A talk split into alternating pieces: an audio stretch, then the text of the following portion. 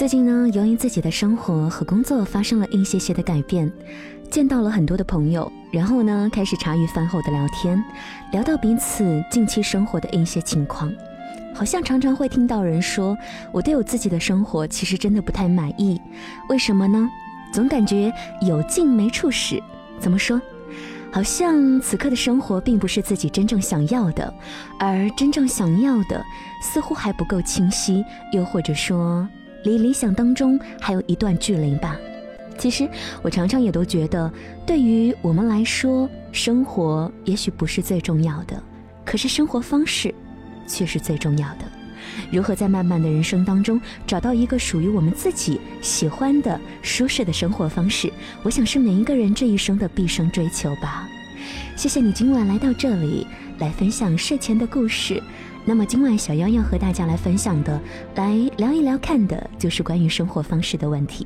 我一直都觉得比生活本身更重要的是生活方式。今晚来听严小雨和我们分享的故事吧。见过太多富足或贫穷、敏锐或迟钝、神具魅力或者眼界贫瘠的存活者，都见到一个真正意义上简单快乐的人。我们习惯被世俗贴上诸多的标签，在日复一日的现实齿轮中背负起成年人的利弊抉择，默认平庸或者过分的惊险，并从中获得成就感。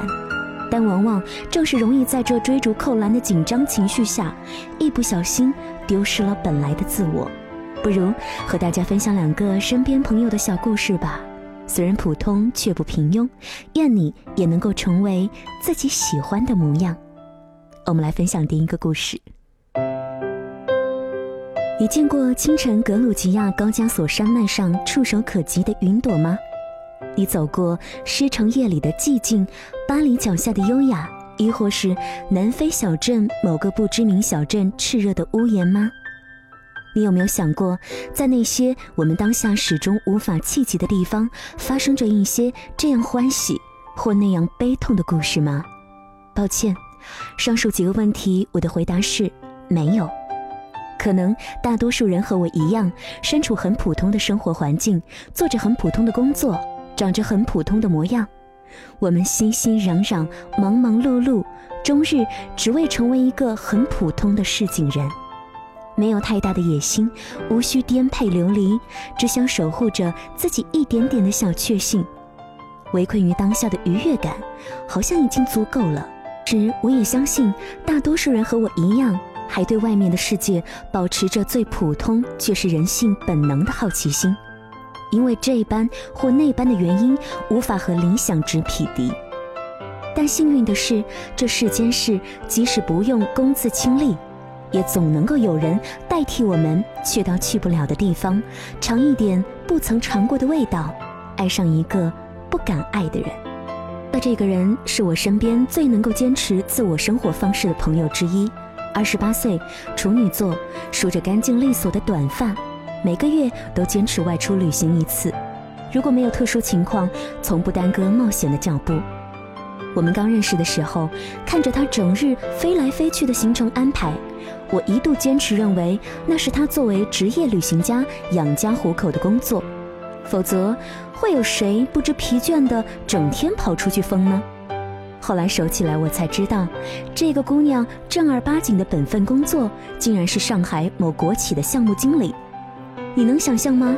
一个整日穿梭在山川湖海、脖子里挂着相机的江湖侠女，竟然也会身着正装、满脸严肃地坐在红木桌子前批改文件。这个反差实在是大了些。当然，令我最佩服的是他对于旅行和生活的调控力。毕竟，在繁忙的工作当中抽时间去旅行是多么不容易的事情啊！尤其在国企。无论工作饱和度如何，基本的出勤这点必须要保证。那你是从哪里腾出那么多时间去旅行的呢？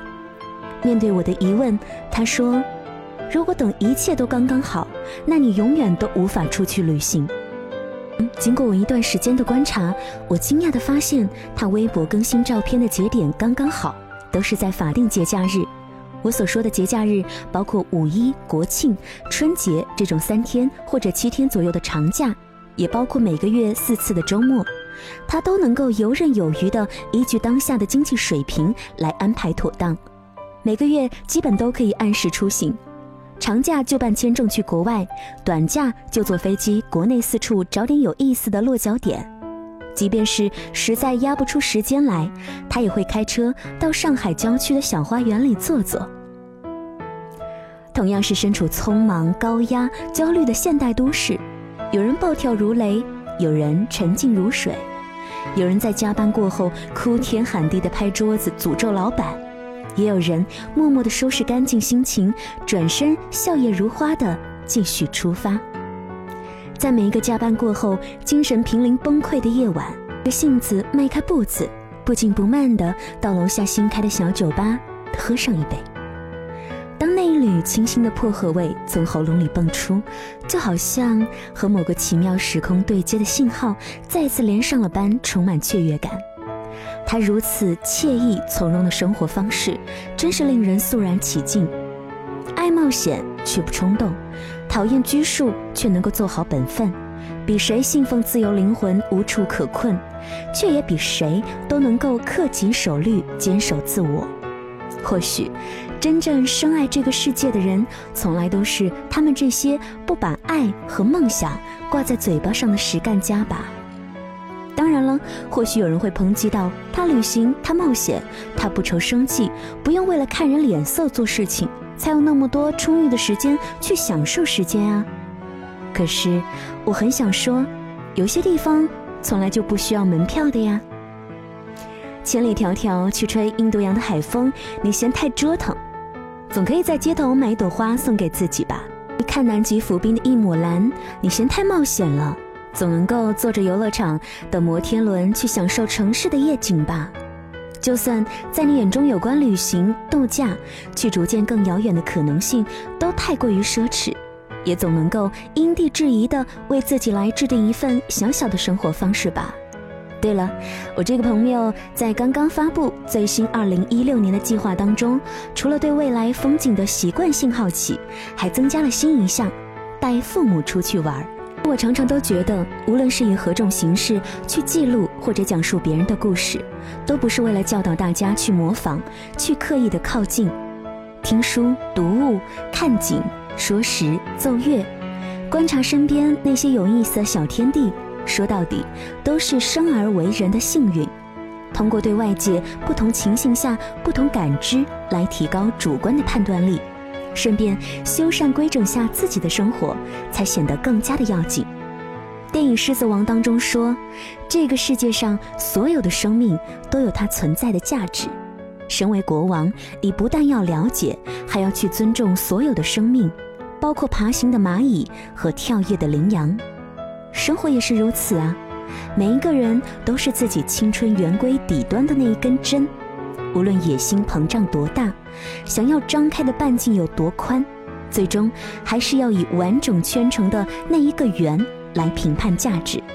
有的圆很大，所能够支持充斥的颜色元素自然显得丰盈满溢；有的圆很小，能容纳起人心的情绪和思想，同样不容小觑。你是前者还是后者，都能够算是那个圆的主人。可怕的是，有人张开翅膀，卯足劲儿的想换一个大圆，却半路偏离，扭扭歪歪，最终和原点失之交臂。我要说的第二个故事，恰恰相反，拥有小圆的人生也可以玩得很大。何木是我的一个读者，一个刚刚上大学的男孩。他给我发私信的时候，张口来就是噼里啪啦一大串会跳舞的词汇，串联成别有趣味的生动片段，特别的好玩。别因为无法出发就污蔑路的尽头不存在，别因为害怕改变就安慰岁月静好真可贵。作为一名山地自行车的极限爱好者，何木几乎把所有的零花钱都用在上面了。他舍不得买牌子的衣服，舍不得换最新款的智能手机，却毫不吝啬地将所有能够倾注出去的物资全部投资到自己的爱好上去。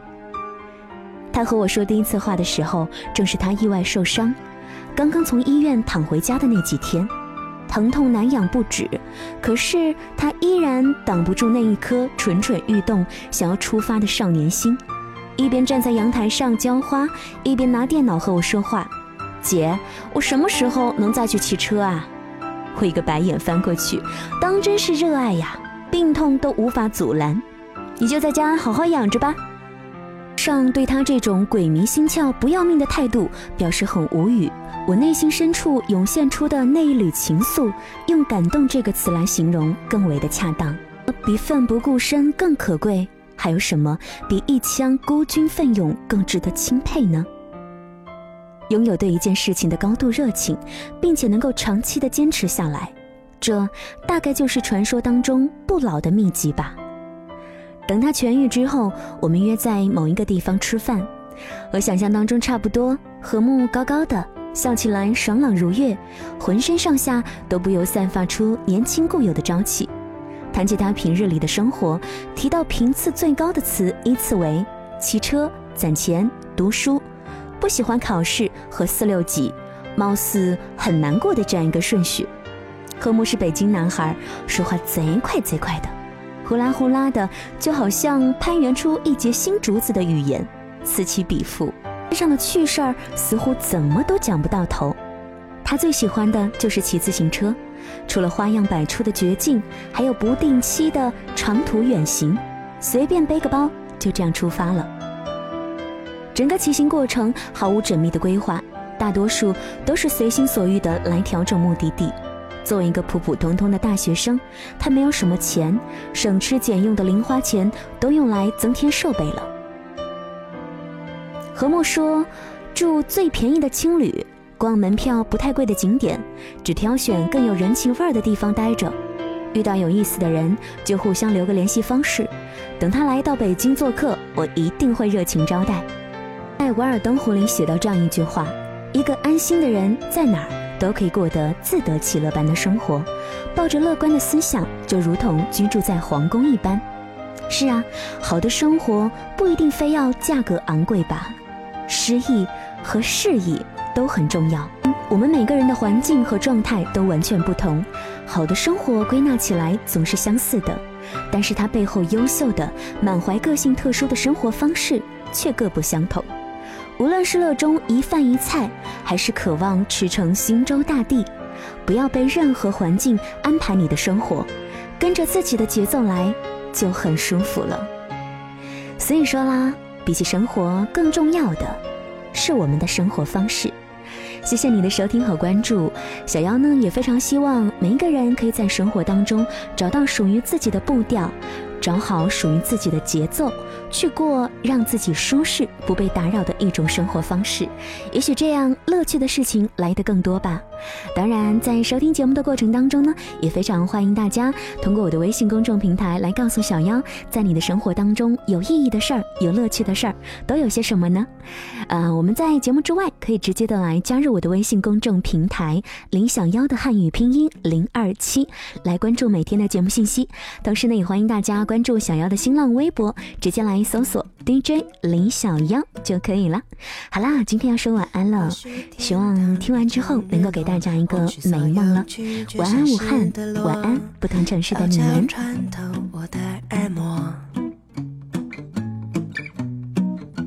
收音机里的万花筒，锁不住那正要开始的梦，想要清醒又太脆弱。过闪躲的念头，昨天的愧疚又占了一宿。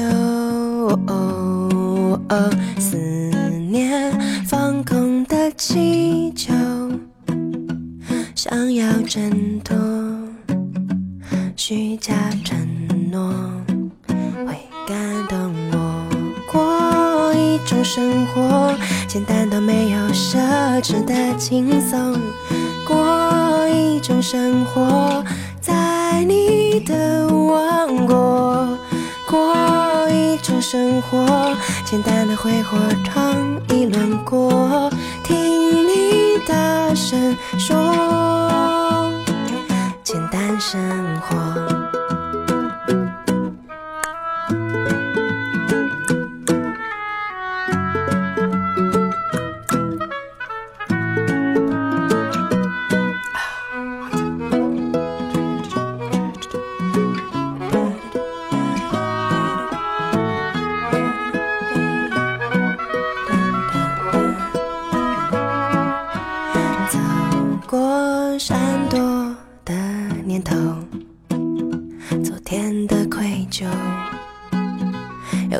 了一宿。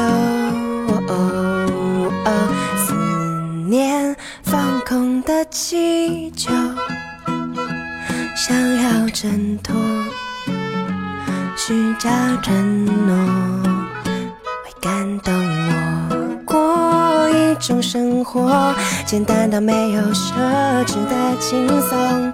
过一种生活，在你的王国。生活，简单的挥霍创意轮廓，听你大声说，简单生活。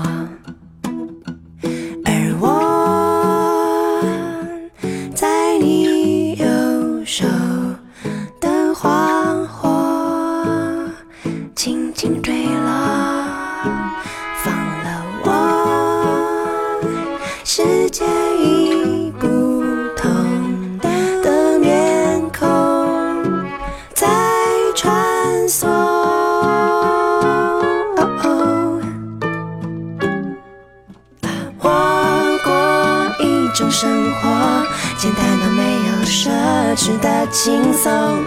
过一种生活，在你的王国。过一种生活，简单的挥霍创意轮廓，听你大声说，简单生活。简单生活，简单生生活，